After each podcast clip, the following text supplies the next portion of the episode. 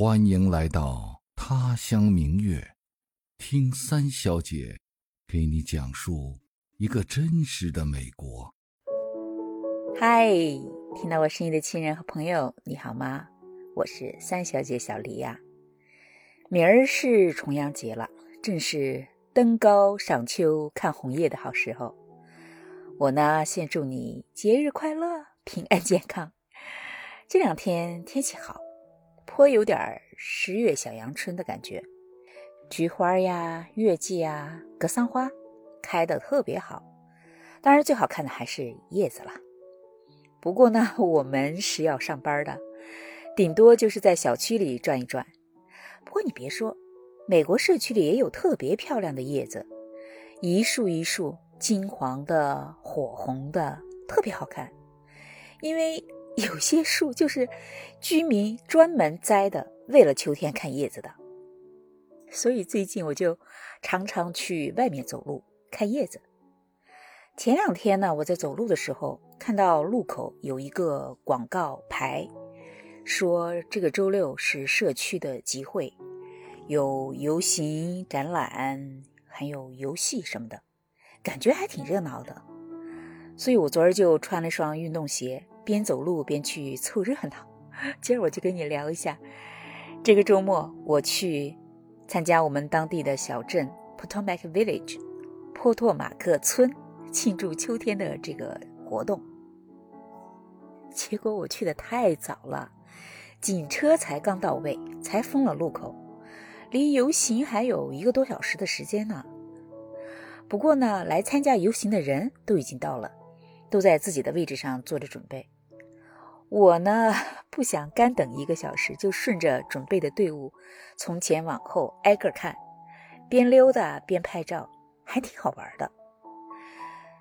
这只是一个社区的活动嘛，参加游行的队伍当然不像新年游行那么高大上，有大型的花车和歌舞表演什么的。当然车是肯定有的，只不过没有装扮的那么华丽罢了。整体感觉就像是社区周围的一些不同的组织吧，把自己的人招呼到一起，热闹一下。我看到有来自学校的学生乐队，他们穿着统一的服装，打着鼓，吹着号，正在操练游行的时候要演奏的曲子。这种乐队在美国应该每个学校都会有吧。但凡大一点的学校活动，比如说橄榄球比赛什么的，就都会有乐队的表演。还有穿着紧身服、拿着蓝白两色花儿的啦啦队的女孩子们，这也是学校里很常见也很热门的一个社团。当然还有很多小小孩，有童子军，穿着浅咖啡色的统一的童子军军装，还挺精神的。也有穿着白色衣服、扎着不同的颜色的腰带的跆拳道的教练和孩子。那除了孩子们呢，当然还有很多成年人呢。只不过成年人的打扮就比较随便，呃，重在参与的样子。有的呢是给自己的绘画班啊、舞蹈班啊打广告，也有的是为了给自己的党派的人选举打广告。比如说，我就看到有一组人拉着英文名字叫“莉莉奇”的横幅，虽然我不知道谁是奇莉莉，但看名字应该是一个华裔。不过看拉横幅的人倒是不仅仅是中国面孔。我划拉了一下，参加游行的大概有快四十个队伍，还不少，是吧？我印象比较深的呢是有两个队伍，一个是一个乐队，只有鼓和笛子，他们的服装很统一，都是白色带蕾丝的衬衣，配着深蓝色带着肩章的套装，戴着一顶英格兰风格的帽子，还挺醒目的。那个乐队呢，成员很多元化。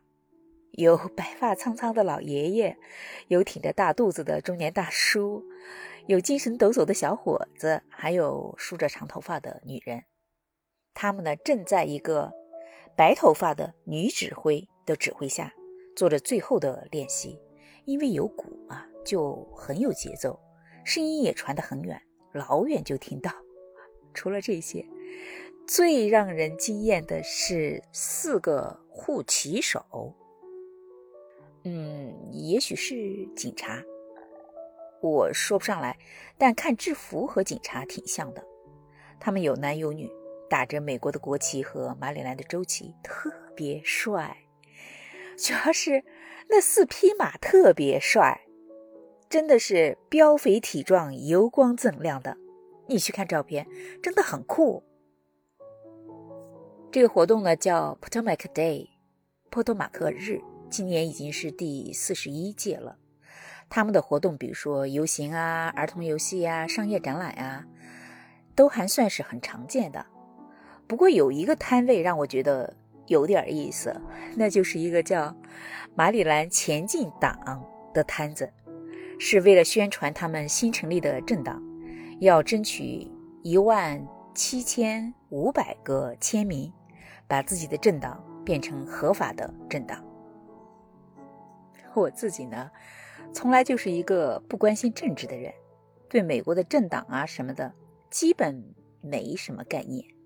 就只知道最大的两个党是民主党和共和党，民主党是蓝色的，主张自由民主；共和党是红色的，偏向保守。但是看到那个摊位的时候，我不知道怎么的，就突然想简单的了解一下美国的政党，就去查了一下，结果不查不知道，一查吓一跳。哎，你猜个数？你觉得会有多少？不说已经成为历史的。光是现存的美国就有一百三十多个政党，你是不是和我一样，没想到会有这么多？当然，最大的政党只有两个了，就是我刚说的民主党和共和党嘛。在美国历史上，这两党可以说是轮流坐庄，把持朝政。美国建国到现在一共有四十五个总统，民主党占了十七个。最有名的应该是罗斯福总统和肯尼迪总统吧。那共和党占了十九个，最有名的应该是林肯总统和艾森豪威尔。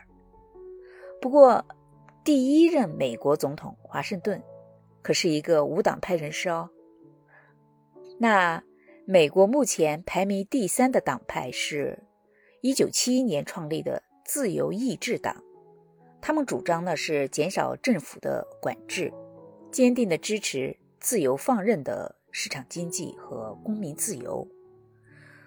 不过，他们的人数比那两个党是少太多了，只有人家的百分之一二左右吧。我刚说了，美国现在有一百三十多个政党，不过那一百三十多个党也只是一个统计数字吧。大多数政党都是在各自的地区活动，在全国根本没有影响力，连名字都查不到，能查到名字的也就三十多个。我扫了一眼有名有姓的三十多个政党，有的政党光看名字就能猜到他们的核心理念，比如说什么禁酒党、正义党、人道党，但有些就很搞笑了。真的，有的政党虽然不知道他们的党章是什么，但是光看名字，就感觉像是在闹着玩的，一点都不严肃认真。我说几个给你听，比如说有一个政党叫美国海盗党，真的就是海盗的海盗两个字，不是开玩笑，这真的是一个政党的名字。虽然我查不到他的党员都是哪些人，他们的党章是什么，可是光看名字就觉得这是什么鬼，好搞笑。还有一个叫“超人类主义者党”，你听听，是不是像科幻片里的情节？还有什么“美国大麻党”、“即刻合法化大麻党”？对，这是 两个政党的名字。哎，这两个党派的诉求倒是挺一目了然的，只是一个比一个激进。大麻呢，就是在国内被归为毒品的大麻，在美国呢，很多州已经是合法化了。嗯，不知道是不是和这两个政党有关？哎呀，说实话，我看到这些资料的时候，真的忍不住就笑了。我知道美国的政党组织非常的松散和自由，但是真没想到会这么脑洞大开、随心所欲。那你猜猜，美国人入党需要什么条件？没有条件，真的，在美国入党没有任何要求，选民只需要在登记表上注明自己属于哪个党，或者投票的时候投给这个党的候选人，那你就自动成为这个党的党员了。事实上，在民主党和共和党的网站上。只要在入党那一页填写你个人的电子邮件地址和基本信息，就可以成为他们的党员，是不是特别不可思议？想想国内入党前的各种考察，这也是太轻松愉快了吧？所以呢，虽然美国的民主党有所谓的四千七百多万党员，共和党有三千五百多万党员。但那些人是可以随时倒戈，跑到对面的阵营里去的。啊，当然了，就算是跑到敌对的党派里去了，也不会有什么惩罚和后遗症，这很容易理解，对吧？入党很随便嘛，退党当然也就很自由啊。就像我一个同事，我认识他的时候，他还是共和党的，现在就是民主党了。另外一个同事更绝。一直在两党之间来回跳，几乎每一次大选都投不同的党，就看哪个党提出来的治国理念吧，更符合他当时的需求，好玩吧？所以说起来，虽然在美国入党很容易，但实际上美国有很多人是完全不考虑入党的。就像上一次美国大选，投票率算是很好了，那也才是百分之五十五左右，还有差不多一小半的人都懒得参与，所以入党在美国真不是个事儿。对了，我再要问你一个问题，你觉得在美国，外国人，就是不是美国公民的人，可以入他们的党吗？答案是，可以，因为民主党和共和党的规定是，不管是谁，公民还是非公民，只要参加他们党的活动，就默认你是这个党的党员。只不过非公民没有投票权而已。这一点我是真不知道，也没想到，感觉完全不合常理啊！你想想，你连公民都不是。就可以是人家的党员了。好了，因为随便去凑热闹，引发了对美国政党的最基本的一些了解，我也就顺便唠叨给你听。反正我自己觉得还挺新鲜的，你觉得呢？把想要说的话写在评论区呀。最后呢，还是谢谢你的聆听、陪伴和支持。生活还在继续，咱们下个周末再见，拜拜。